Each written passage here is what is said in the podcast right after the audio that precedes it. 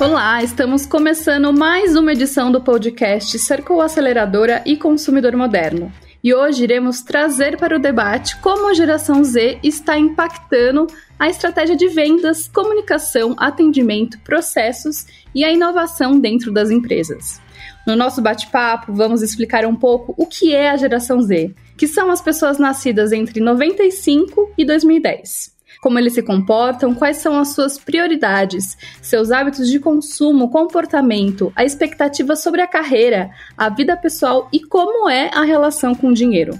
Outro ponto importante do debate é como as marcas estão olhando para esse novo perfil de consumidor e o que elas esperam dessa relação.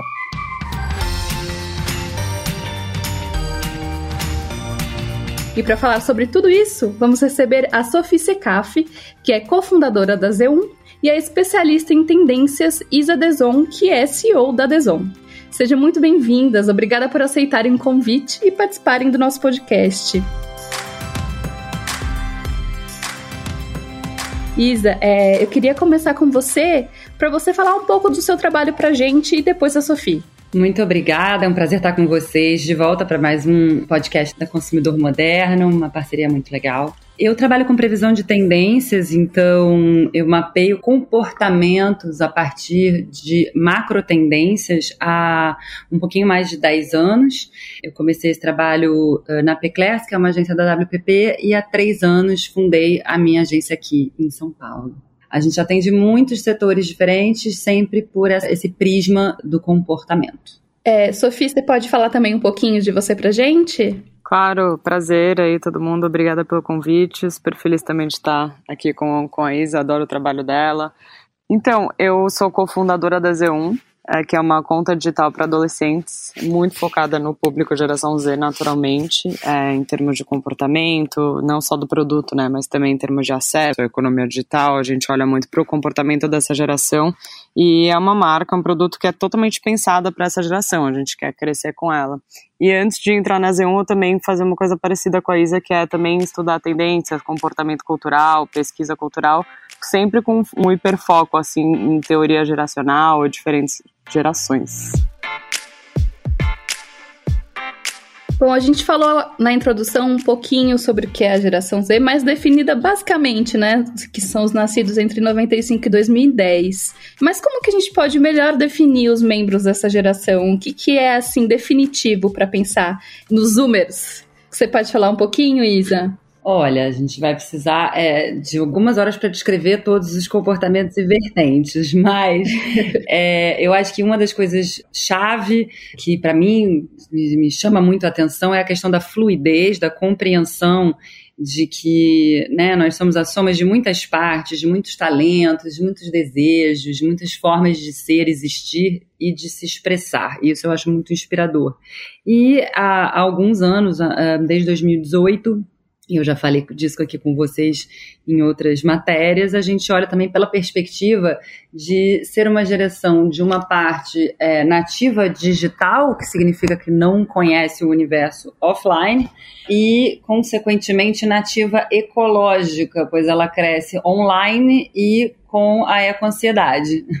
Não, tô super de acordo. Eu acho legal também, meio que, como a, como a Isa falou, além de multifacetados em termos comportamentais, é legal observar meio que essa geração também meio que viveu três eras, assim, né? Três contextos revolucionários.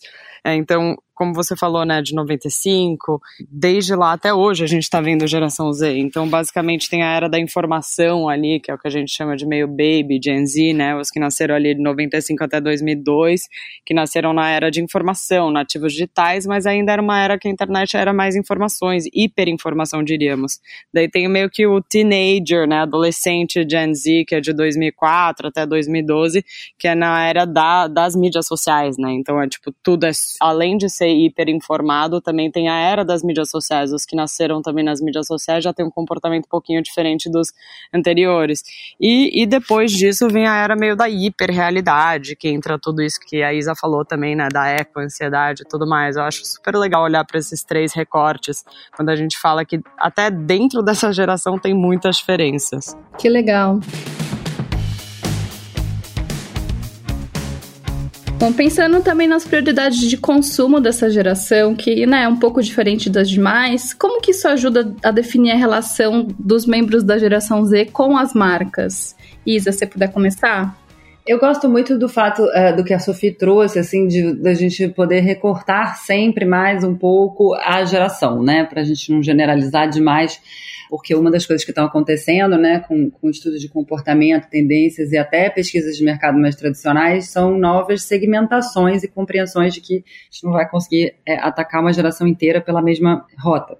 Mas eu acho que no consumo a gente tem alguns comportamentos até opostos que são interessantes de observar. Por um lado, esses nativos ecológicos, eles têm uma preocupação imensa, uma cobrança que elas têm diante das marcas em relação a transparência, proveniência, métodos, ética, né, uma preocupação de onde veio, quem fez e esse, esse desejo por maior conhecimento do que, que acontece por trás das câmeras, das marcas, mas a gente também tem um novo tipo de consumismo, para não citar o, mais tradicional, que é um consumismo que vem pelos produtos online, que eu acho que é onde encaixa a empresa da Sofia, onde encaixa os skins quando a gente fala de moda, onde vai encaixar uma série de novas formas de consumir o intangível, mas que para eles é absolutamente é, central à vida. Isso passa pelos jogos, passa por tudo que tem a ver, obviamente, com o metaverso, né? com esse novo mundo que está sobrepondo ao que a gente chama de realidade. Sofia, você concorda? Concordo, super. Eu acho que bom, sei lá, consumo no geral, né, sempre foi meio que ou um, um, status, né? Depende do que você tem e tal. Meio que tudo que você compra meio que distingue o que você tem do que você não tem. Eu acho que, ou para diversas gerações aí para mostrar que você ou tem dinheiro ou que você é cool, sempre né, existe um pouco uh, essa sinalização. Eu acho que a geração Z também não gosta de generalizá-la, eu concordo 100% com a Isa, mas com certeza, assim, já generalizando, adicionou uma camada a isso, né, que é também de entender de onde vem, se as coisas são é, do bem ou não. De uma forma geral, assim, os valores importam tanto quanto a estética, assim. Isso não quer dizer que todos pensam dessa forma, né, e por aí vai eu acho legal também é que tem uma coisa super interessante no consumo, no comportamento também de, de comunidades menores, ou até o que eu chamo de cenas, assim, né? Que também é parecido com segmentações, mas até mesmo na cena cultural, assim. A gente vê que marcas que têm um extremo capital cultural, muito uma sinalização de comunidade, e não tanto de consumo e ter ou não ter, ou status, como era antes, sabe? Então a gente vê marcas, assim, que, que fazem muito sucesso com a geração, ou com certas microcomunidades, assim, e daí meio que é quase que um código de sinalização, assim, deixa de ser um voto de status e vira um voto de fidelidade, do tipo, se eu tenho aquilo ou se eu consumo essa marca, quer dizer que eu tô com aquela marca em termos de valores, eu entendo aquela cena, aquela comunidade, e eu posso sinalizar isso para outras pessoas. E como as marcas que estão fora desse ecossistema podem se se adequar e começar a chamar a atenção dos membros da geração Z? O que vocês acham, Sofia? É, então, essa é a pergunta que não é tão simples, né? Porque não é mais tão assim, ah, aqui que faz, não tem uma fórmula pronta, né? Quando a gente fala de comunidade, a gente está falando de valores, a gente está falando de coisas super que são orgânicas de verdade, assim, que elas não são compradas, né? Elas, elas são ganhadas, assim, que é que nem como mídia. Você compra a mídia ou você consegue a mídia daquele público e por aí vai. Então, eu sinto que, sei lá, os consumidores que são apaixonados por marcas, eles não são apenas consumidores, eles viram defensores valores da marca. E se isso aconteceu, é porque a marca de fato tem um rapport emocional, cultural, é, em termos de valores com essa comunidade. Então, não, não diria que tem uma receita pronta. Eu acho que o melhor caminho é entender como essa geração pensa, né? Tipo, ser uma coisa genuína mesmo, entender as demandas dessa geração e não só as demandas de consumo, porque hoje é tudo misturado, né? Eu digo as demandas emocionais, como que a gente pode preencher a lacuna de muitas coisas que essa geração não tem, né? Porque é uma geração que nasce aí num contexto social, econômico e tal, bastante complicado. Acho que a Isa pode me complementar também. A primeira coisa que eu vou falar é que se quiserem saber como é que faz detalhadamente, chama a gente. Eu e a Sofia, a gente vai lá e faz o estudo juntas. Porque eu acho que essa customização, é, ela é justamente a compreensão do qual, que, que a sua marca tem para mostrar para essa galera. Quais são as forças, né?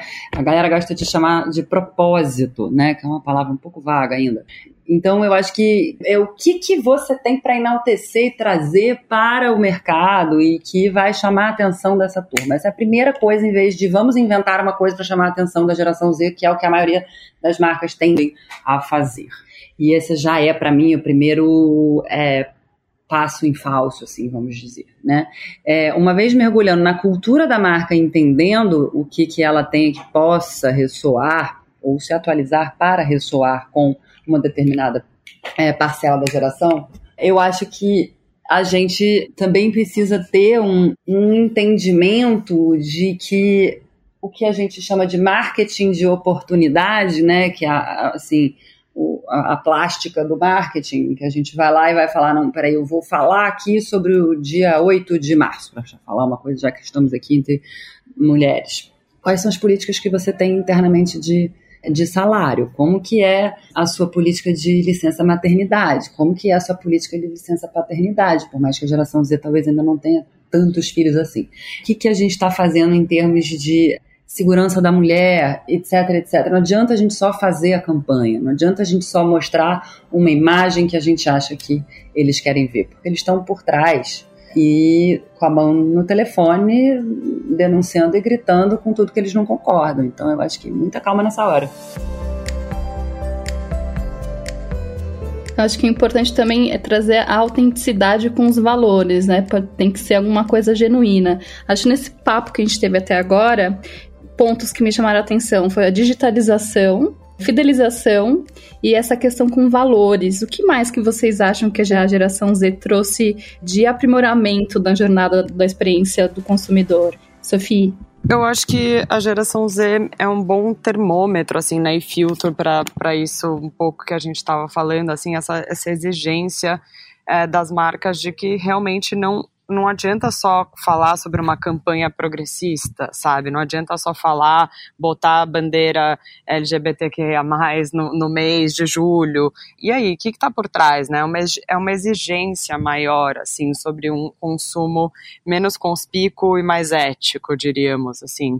E eu nem diria que é só autenticidade, eu diria que são ações, assim. Uma coisa que eu acho que, que a gente sempre defende, trabalhando com essa geração, é, gente, façam coisas relevantes para essa geração, como marca marca, sabe? Uma, entenda também o contexto dessa geração, uma geração, né, que tipo nasce, que já viveu duas crises econômicas gigantes, que ela nasce, uma geração inteira que nasceu em recessão, que vê a geração dos pais ganhar muito menos dinheiro do que anterior e por aí vai. Então, além de todas as questões climáticas e tal, o mundo é um lugar assim de sobrevivência, não é exagero quando a gente fala isso. Além de ter muitas coisas incríveis também, né, é, trazidas pela internet por diversas questões. Não estou falando de uma pegada aqui negativa, mas assim, façam coisas relevantes para essa geração no sentido de oferecer recursos, fazer projetos que acrescentam algo na vida da geração, quase como se marca deveria botar coisa no mundo que não é só para a marca ter uma conversa com essa geração e de fato entregar algo para ela, sabe? Chique. Eu acho que a ação é fundamental. E eu acho também que, junto com essa ação, a gente tem que entender que tudo se emocionalizou, ou está se emocionalizando. É, eu acho que é uma geração que não separa, como gerações anteriores, o sentimento da sua vida pública, da sua vida privada, da sua vida é, profissional, da vida familiar. Eu acho que tudo está mais um pouco à flor da pele, né? Então, a gente começa a falar, inclusive eu aprendi com a minha grande amiga Mariana Stabile, que a gente passa de um discurso de top of mind, né, de ser uma marca inesquecível, ao seu top of heart, né, ou seja, uma marca que é relevante, que você ama, que você defende, como a Sofia já falou. Então, eu fico assim muito impressionada como que esse engajamento, no final das contas, é uma geração que clama por diálogo. Vocês não assistiram ainda a série Sex Education, por exemplo, Netflix, que é maravilhosa, que fala muito da geração Z, o pedido pelo diálogo, a conversa, vamos falar sobre as coisas que não foram ditas em outras gerações, em outros momentos, vamos conversar sobre o que está acontecendo com a marca, é, o esforço que a marca está fazendo para evoluir, ou seja, muito mais no diálogo e não numa troca do que só a marca impondo seus valores em cima desse mercado.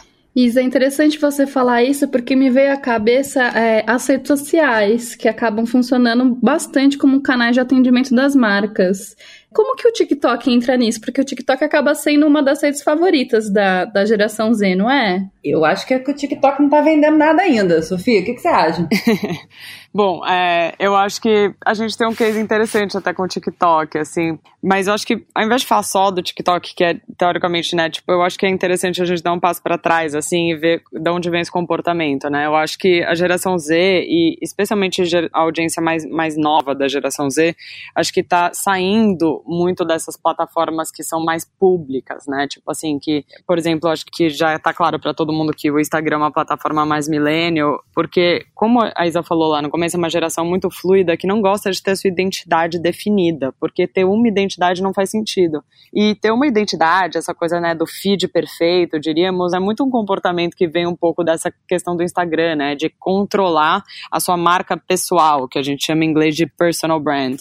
Eu acho que essa geração meio que entendeu que isso é um cativeiro, assim, né, que tipo, você gastar além de tudo que está acontecendo na vida, você gastar seus recursos emocionais para além de trabalhar, ganhar dinheiro, lidar com seus pais e tudo mais, você ainda tem que gastar recurso emocional para manter uma plataforma de marketing perfeita para você mesmo, é uma roubada. Ainda mais porque pode ser que você esteja afim de ser cada dia uma pessoa nova, enfim, essa coisa muito fluida, né?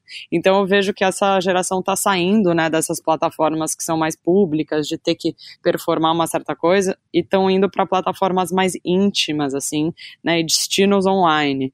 Tem três motivos, assim, que a gente vê por que, que isso acontece. Eu acho que um é para talvez ter uma coisa mais privada ali, poder ser quem você é mesmo e depois apagou, uma coisa menos fixa, né? E ter que fazer a coisa certinha. Talvez conectar com micro comunidades ou até participar numa experiência mais coletiva, menos, né? E mesmo menos essa coisa de manter essa plataforma para você mesmo.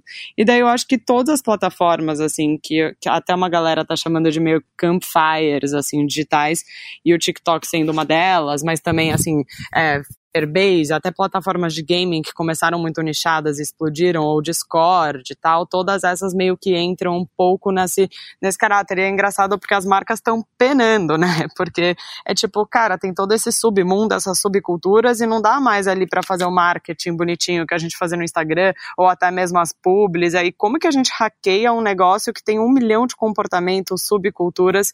Então acho muito interessante olhar para isso, porque eu acho que o TikTok, especialmente, dissolveu um pouco essa linha que era óbvia, tá muito mais tênue entre branded content e conteúdo vindo dessa geração, né? Dissolveu e, e, é difícil hackear. Então, o meu conselho seria hackeia trabalhando com gente dessa geração, entendendo o comportamento via quem tá criando, assim, sabe?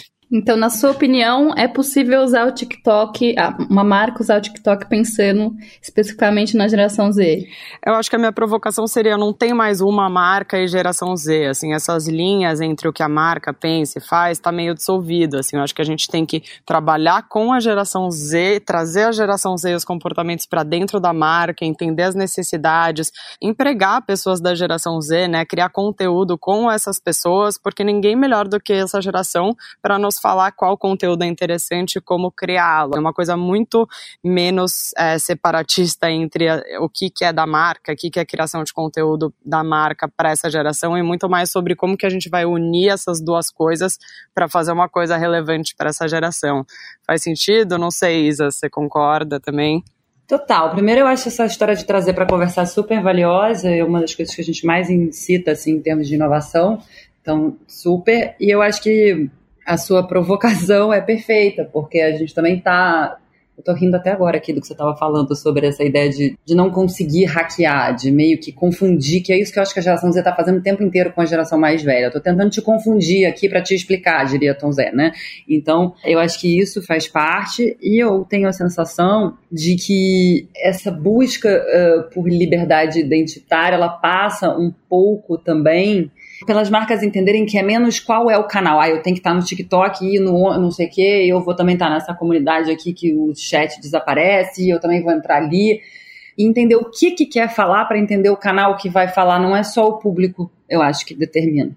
É, muito bom, é, Isa. É, a gente entrou nesse assunto de empregar né, membros da geração Z, é, mas como que uma marca se torna interessante para esse público? Quais são as expectativas deles com a carreira que é diferente das outras gerações? Bom, a gente vai ficar batendo na mesma tecla. Essa noção de pluralidade e flexibilidade ela é fundamental. os geração Z com quem eu trabalho, ninguém quer trabalhar fixo, por exemplo.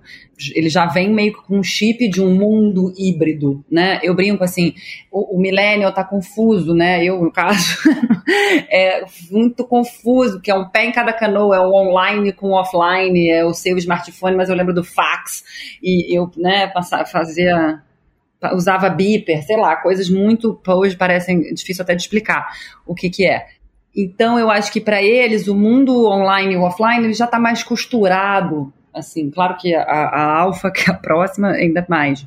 Mas eu vejo é, essa tentativa da gente começar a entender que não dá para falar, não, vai ter tudo offline ou vai ser tudo online. E compreender essa hibridação no método de trabalho, e, e, como que a gente pode abrir um pouco é, a cabeça na hora de, de desenhar esses empregos. Então, desde da contratação até a rotina, eu acho que é relevante tentar fazer de outra forma, né? Assim, tem uma fórmula, como a gente já falou. Sofia, você concorda? Sim, concordo totalmente. Eu acho que, assim, tem alguns comportamentos que a gente pode também observar que essa geração é muito mais pragmática, né? Enquanto os millennials eram mais idealistas. Acho que os millennials era tipo, ah, eu quero participar da economia colaborativa, viajar.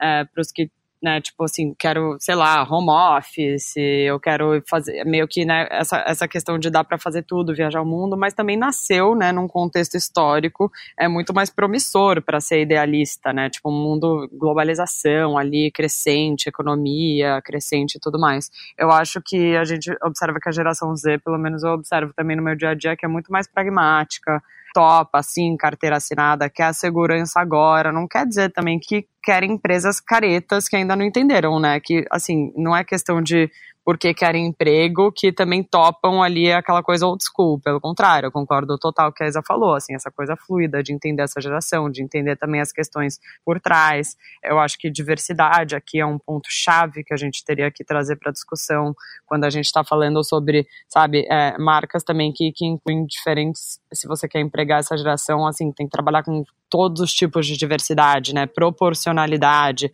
diferentes tipos de mentalidade, porque um ambiente ali mais do mesmo, se é uma geração que tem identidade fluida, também não vai agradar estar tá num lugar que todo mundo pensa igual, ou vem do mesmo lugar e por aí vai.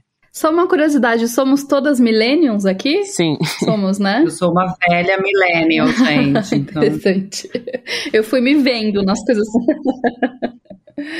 É, pensando um pouco na relação da geração Z com dinheiro, como que isso é tão importante para a gente avaliar, avaliar as tendências do que pode ficar mais aquecido no mercado para eles? O que, que vocês acham, Sofia? Putz, primeiro eu faria a pergunta: qual dinheiro, né? Não, eu tô brincando, mas é porque essa geração tá realmente passando por. É, eu acho que ela pegou ali o pior ônus do que todo mundo tá passando, sabe? Eu vejo que é uma geração que é hiper criativa, né? Tem um milhão de ideias, já trabalha desde cedo, assim, a gente vê pelo menos na nossa base de clientes, assim, pessoas de todas as classes sociais.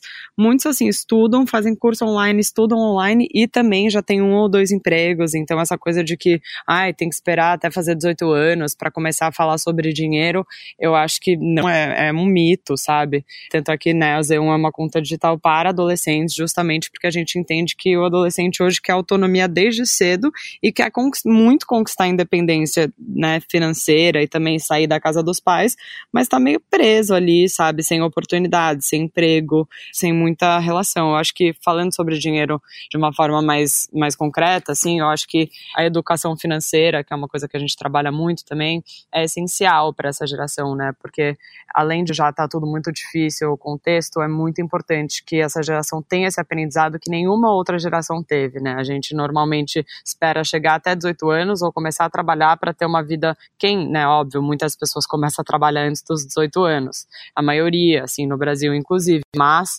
é, eu digo assim, é meio para começar a aprender sobre dinheiro, aprender sobre investimentos, daí vai lá, tipo, os bancos empurram alguns produtos, crédito e tal, e você nem se educou financeiramente muitas pessoas acabam se ferrando, assim. Então, eu acho isso essencial para essa geração, esse aprendizado, e é uma geração que é mais interessada, assim, também outras formas, né, menos centralizadoras. Eu vejo que essa geração tem um interesse gigante em criptomoedas, inclusive eu estava lendo um artigo outro dia que a porcentagem de adolescentes no Brasil que já flertou com criptomoedas chega a quase 30%. Eu fiquei chocada com esse dado, que eu achei que era bem menor, por mais que eu sei que é um interesse da geração. Eu até fui atrás, assim, eu não queria nem citar isso aqui na lata, porque eu tô até querendo entender como que foi a pesquisa, sabe? Mas, enfim, não importa o dado, e sim que tem um interesse gigante, assim, outras formas de investir, aprender sobre dinheiro, eu acho isso essencial, até para desmistificar que grana é uma coisa chata e que, sabe, só quem curte exatas fala sobre. Eu acho que é uma geração super é, hacker, autodidata, e daí a, as finanças têm que entrar aí nesse bolo para essa geração conseguir se virar, fazer seus frilas, fazer seus pequenos empreendimentos. É uma geração super empreendedora e por aí vai.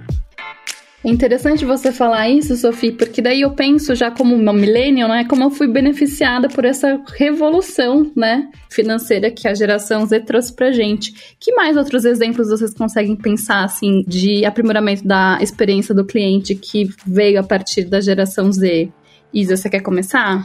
Eu acho que tá. É, a gente tem um desejo muito grande de atender a geração Z hoje, sim, mas por uma, até uma questão de tempo e idade, a gente ainda está no começo dessa jornada, né?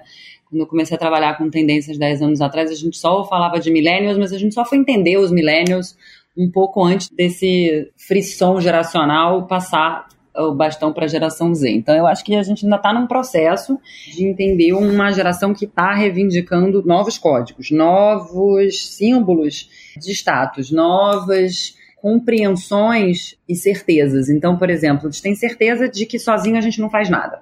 Eles têm certeza de que a gente só vai solucionar os problemas de amanhã com a ajuda da tecnologia eles têm uma sensação uh, muito forte de que a gente precisa repensar a partir de uma perspectiva uh, regenerativa ligada a recursos. Então, vou dar um exemplo: tem um monte de gente aí com filhos, geração Z, levando aula de apagar a luz em casa, né? Agora, com, com a situação é, do país, a gente tá, é, é, um tema menos chocante, mas o que eu vejo de depoimento de pais e mães e vozes enfim, levando bronca dos filhos ou netos que estão pedindo se apagar a luz, que é uma coisa inédita, porque a minha, pelo menos na minha época, meu pai ficava andando atrás de mim dizendo que a gente não era sócio da companhia de luz, que era para apagar a luz. E a preocupação dele era uma preocupação financeira, não era uma preocupação com recurso, né? Não era uma preocupação a nível macro, era o quanto que ia bater no bolso só. Eu vejo aí uma geração que tenta sinalizar para as pessoas mais velhas e do que eles o quanto a gente precisa mudar de comportamento para fazer as coisas de outro jeito. E por enquanto eu acho que é a característica mais latente. Assim.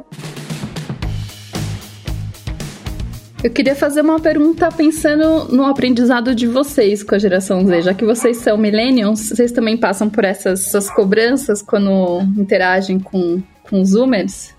Não, eu só aprendo, mas assim, para deixar bem claro, eu acho que a gente tem que ouvir todas as, as gerações e eu trabalho muito também com a geração prateada, com os baby boomers, gerações mais velhas. A minha equipe vai de 20 e pouquinho a 60 e pouquinho. Então eu acho que, na realidade, a força do futuro está nessa interseção de gerações. Essa é a minha perspectiva.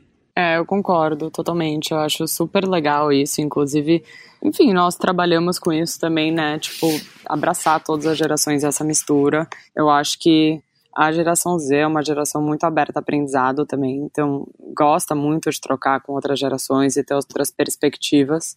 E é incrível, assim, eu convivo com muitas pessoas da geração Z e, obviamente, pela Z1 ser focada nesse público, também temos adolescentes trabalhando na Z1, no meu time e tal, a gente troca muita coisa e é muito legal, assim, o, o, que eu acho mais incrível de ver, assim, que, que não necessariamente é um aprendizado, mas é emocionante, porque acho que lutamos tanto por isso, né, essa questão de, de sem preconceitos mesmo, e sem preconceitos, e que, que essas coisas mais conservadoras, e que, né, a gente tem, tende a pôr tudo em caixas, e por aí vai, não faz o menor sentido mais, e, e não só não faz sentido, como não, não faz parte da realidade dessa geração. E eu acho isso incrível, eu acho que é muito legal de ver de, enfim, ver, ver se proliferando, assim, essa geração espalhando esse pensamento. E só para finalizar, queria fazer uma última pergunta para vocês, pensando quando a geração deve entrar no radar das marcas? Porque eu penso muito sobre como esse para vocês mais ainda, né? Mas esse debate viralizou bastante depois que o termo cringe entrou nas redes aí, né? E, e trouxe esse debate para todo mundo. Mas pensando para a próxima geração, a Alfa, por exemplo, ela vai entrar no radar das, das marcas quando? Quando elas tiverem um poder aquisitivo? Bom, a minha teoria é que desde que o americano descobriu que o adolescente tem a capacidade de enlouquecer o pai e a mãe, eles entenderam que tinha um mercado júnior ou juvenil disponível. Então eu acho que sim, é, dependendo do seu produto, qualquer coisa dependendo do seu produto, uh, deve sim olhar para a geração alfa e deve sim interagir com essas gerações a partir de uma mente muito aberta. É, eu concordo. E eu acho que assim, olhar antes, né, gente? Não quando virou o debate do cringe, que até todas as marcas quiseram participar desse debate. E foi um, um, momento, assim, de bastante vergonha alheia, de uma certa forma, não criticando, mas no sentido que enfim, é muito importante olhar, né, como marca, assim, você tá à frente dos comportamentos, você ter, eu acho que a palavra-chave aqui é empatia, porque quando a gente fala quando que a marca deve olhar, tal, parece até uma coisa oportunista, sabe, do tipo, essa geração vai ter poder aquisitivo, então vamos olhar para ela. É óbvio que isso faz parte da estratégia de qualquer marca, né, a gente tá falando aqui a geração Z é 30% para mais da população é, mundial, é a maior geração em termos de densidade demográfica no planeta, então, né, óbvio que todas as marcas estão olhando para essa geração agora. Mas eu acho que com bastante atraso, assim. Então eu acho que a Isa concorda comigo, assim, porque eu acho que falta um pouco a empatia, entender que essas gerações, não só pelo poder aquisitivo, elas criam comportamento, né? Elas são muito o passo cultural das tendências do que está acontecendo no mundo. É óbvio, né, que tudo também vem de, de antes. Elas também trocam com gerações anteriores, elas são releituras de gerações anteriores muitas vezes, ou até tem comportamentos antagonistas. Nada tem muita regra quando a gente está falando de geração, tendência, é bem multifacetado, assim. Mas eu acho muito importante as marcas olharem para quem vai habitar o planeta, né, daqui para frente, para quem que, quem que vai ali tá ali vivendo um planeta com todos os problemas e como a gente pode botar marcas no mundo que oferecem umas soluções melhores, futuros melhores para gerações que estão por vir.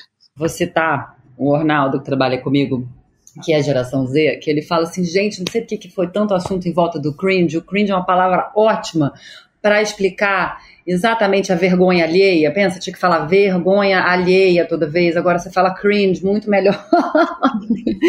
então, eu acho que toda geração, a sua geração anterior é cringe, gente. E que eu nem entendi ainda por que, que viralizou isso tudo. Se não, pela diversão de uma geração que pela primeira vez quis de alguma forma estranha, porque os millennials são muito curiosos, né? Eu acho a gente mais engraçado, assim, até nesse sentido, é de dizer que, que não, eu quero assumir que eu sou de certa forma antiquado, que eu tô fora de moda, sabe? E, e bancar isso, eu achei isso super engraçado. Tô até agora tentando entender melhor. Vou finalizar aqui. Muito obrigada, gente. Muito bom. Queria agradecer a presença da Sophie Secaf e da Isa Deson para o nosso bate-papo sobre a geração Z. E você pode seguir acompanhando o podcast Circle Aceleradora Consumidor Moderno nos agregadores de áudio de sua preferência e em podcast.consumidormoderno.com.br. Foi um prazer falar com vocês e até a próxima.